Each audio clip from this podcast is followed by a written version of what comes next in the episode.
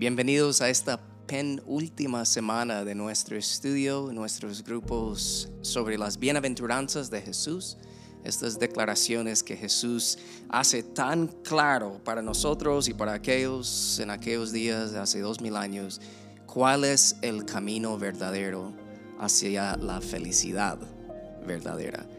Estamos hablando de muchas cosas y hoy vamos a ver un tema que es tan impactante siempre y tal vez más que nunca con todo lo que está sucediendo en el mundo y a nuestro alrededor. Vamos a hablar sobre la paz. Y quiero enfocar en dos cosas. Jesús nos llama a hacer las paces con Dios a través de Él y fe en Él. Y también nos llama a hacer las paces con otras personas. Y quiero hablar hoy sobre dos categorías, hacer las paces con otros cristianos y hacer las paces con no cristianos. Pero para entender la gravedad, la, la profundidad de este tema, Pablo dijo en Romanos 5.1, ya que fuimos hechos justos a los ojos de Dios por medio de la fe, tenemos paz con Dios. Gracias a lo que Jesucristo nuestro Señor hizo por nosotros. Si uno lea o escucha ese versículo y no solo lea, ah, que Jesucristo hizo por nosotros, sino que piensa en lo más profundo de su ser, lo que ese versículo está diciendo, lo que tuvo que suceder para que nosotros tuviéramos la oportunidad de tener paz como criatura con el creador del universo, nos debe asombrar, nos debe llenar con emoción, aprecio y todo. Pero la reacción de eso no solo debe quedar entre eh, en nuestra mente, en nuestro corazón, sino debe ser obvio por la manera que nosotros queremos ver a otros experimentar la misma paz con Dios que nosotros hemos experimentado. Y por eso Jesús dijo en esta bienaventuranza, bienaventurados los pacificadores, porque ellos serán llamados hijos de Dios. Como dije al principio, quiero enfocar en ser un pacificador entre dos cosas, digamos, primero entre los no cristianos y de ahí ser un pacificador incluso con nuestros hermanos en la fe.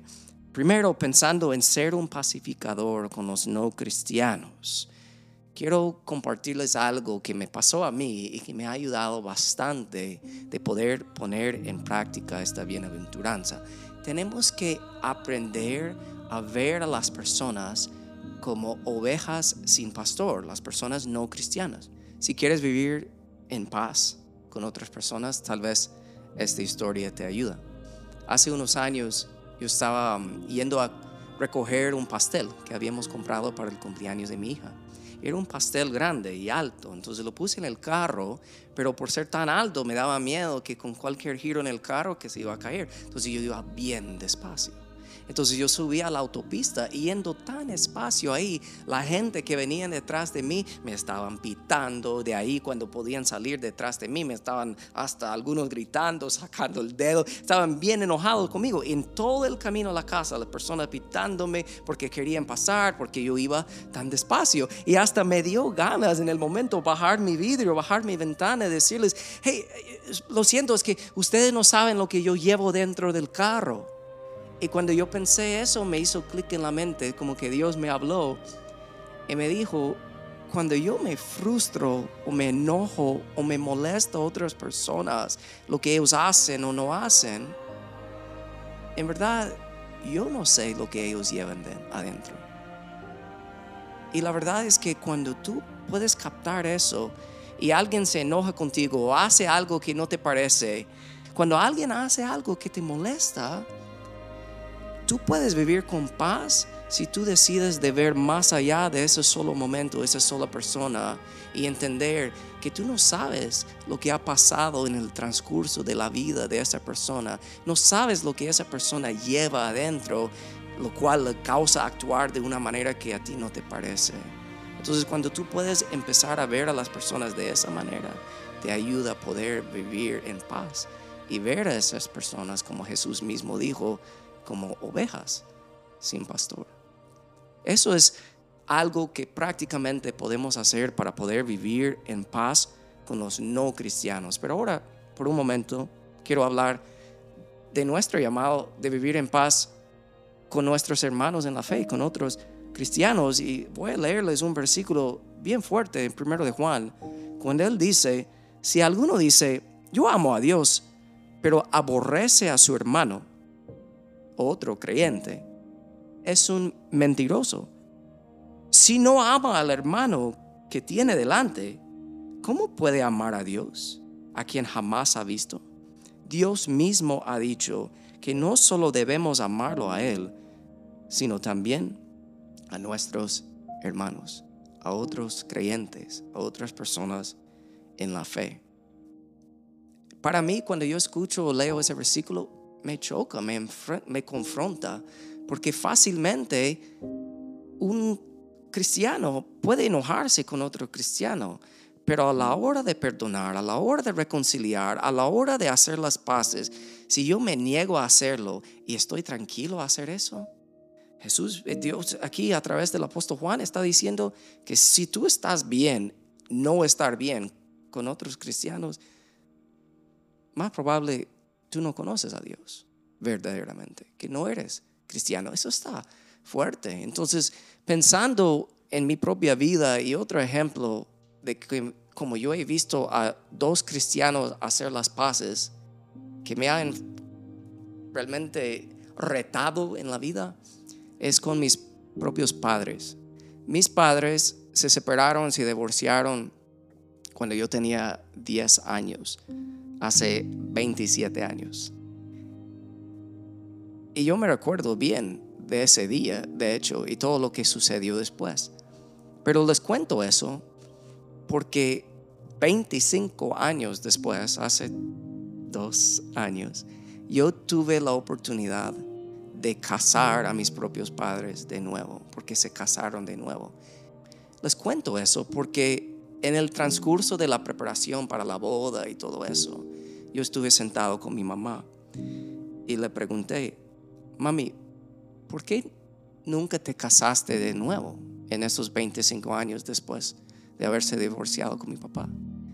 Y mi mamá me miró y me dijo, porque David, yo hice un compromiso no solo con tu papá cuando nos casamos por primera vez, pero yo hice un compromiso con Dios. Y en estos 25 años que no ha habido paz completo entre tu papá y yo, mi oración ha sido siempre que Dios restaura eso. Entonces me quedé like, wow. Y algo que yo ahora entiendo y lo comparto con ustedes es que cuando dos cristianos, y obviamente no de casarse nuevo, no solo estamos hablando de esposos, pero cuando dos cristianos que están en conflicto, donde no hay paz, deciden de hacer las paces, Dios recibe la gloria.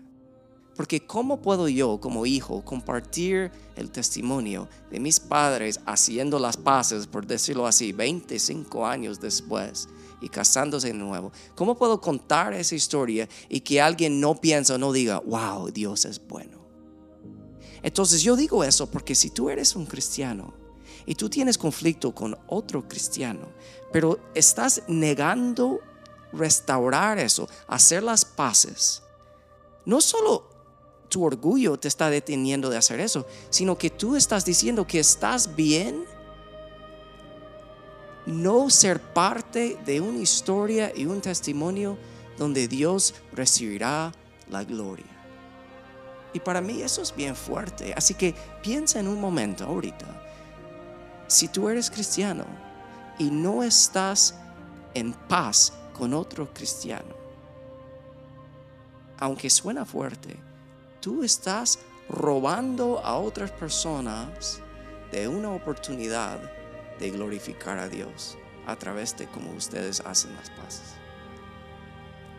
Así que piensa en eso y permíteme orar para terminar esta sesión, porque no quiero que ninguno de nosotros escuchemos este mensaje sobre hacer las paces y que pensamos que no es para nosotros, que es para otro, que estás pensando en otra situación, sino Dios nos está hablando directamente a cada uno de nosotros. Y específicamente en este momento estoy hablando a los cristianos. Si tú eres cristiano y no estás en paz con otro cristiano, tienes que arreglar eso, porque da gloria a Dios.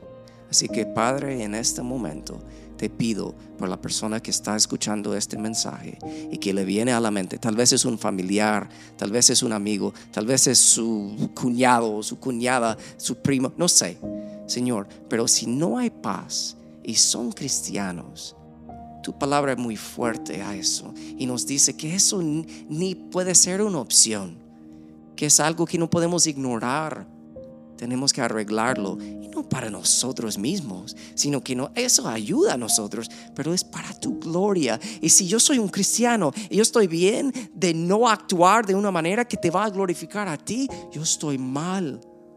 Así que Padre, yo te pido que nos ayudes a captar la grandeza de la oportunidad que está delante de nosotros de hacer las paces, porque tú recibirás la gloria. En el nombre de Jesús te pido por eso. Amén y amén. Nos veremos la próxima semana por nuestra última sesión en este camino hacia la verdadera felicidad.